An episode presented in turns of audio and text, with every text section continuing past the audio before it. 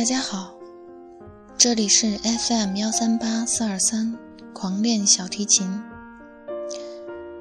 感谢你们的继续收听。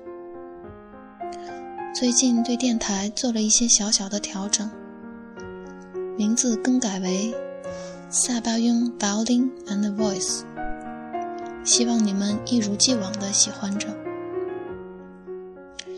音乐之于我们每一个人。都有着不可代替的意义。它不仅帮助我们感知自己未知的情绪，还能带来更多深层次的交流。那些无法用语言表达之处，便是音乐存在的地方。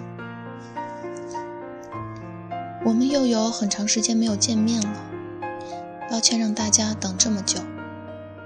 今天要继续说说我们 Tango 三部曲的最后一首作品，来自皮亚佐拉大师的1960年的夜总会。当时，Tango 在阿根廷因为政治因素以及摇滚乐的外来冲击，度过了一段低潮期，而那也是皮亚佐拉赴巴黎深造后。积极突破传统，建立起自己新探戈风格的时期。皮亚佐拉接受了音乐前辈们的建议，放弃了在传统古典音乐曲式钻牛角尖，以探戈基调作为各类音乐创作的基础，反射强烈的个人风格，大师的名望就在此积淀。组曲终章，今日的音乐会，皮亚佐拉以充满不协和音的曲调，注记其毕生目标的达成。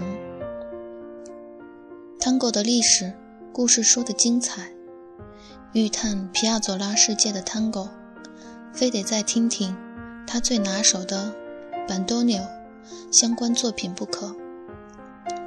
无论是为五重奏团谱写的曲目。或是乐器编制较大的协奏曲，神气活现的手风琴，大口呼吸，轻声吐纳，一字一句道出了音乐艺术的魅力。对我来说，Tango 总是置于耳朵超过于脚。生于政治动荡的近代阿根廷。皮亚佐拉选择源于自己故乡的探戈世界，并把自己界定为纯然的音乐家。也是这种对艺术的执着与坚持，让他在数度面对阿根廷当局的排斥与打压下，仍能自信地走出自己的路。于是，在一九七四年离开祖国，定居巴黎。这一走就是十一年。这十一年被人称为“探戈流放”。也许，新潮探戈一定要像探戈舞蹈、经典探戈一样，经历命定的流转结束。此次流放。终于在1985年结束。此时，皮亚佐拉早已是驰名遐迩的大师级人物。对他的误解和攻击，反而吸引了更多的听众去聆听他的音乐。新潮探戈已成为主流，人们对探戈的理解不再狭隘。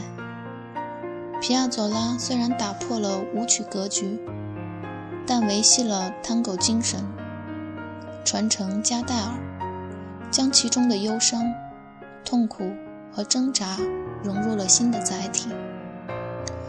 他在1935年和加代尔那场短暂的邂逅，在近五十年后重新画了一个圆圈，回到起点。1992年。作曲家接受巴黎歌剧院违约，写作一部关于加代尔生平的歌剧。孰料当年大师突然病逝，没有来得及完成这部纪念先辈的音乐。街头的舞蹈逐步演化为一种情感交流，浪漫的气氛，其中有呼喊、哭泣、故事。于是人们停下舞步，开始倾听。舞蹈变成了一种声音。如果音乐是一种语言，那么 Tango 就是一种最生动的语言。恐怕再没有一种音乐能像 Tango 那样，和生活贴得如此紧密。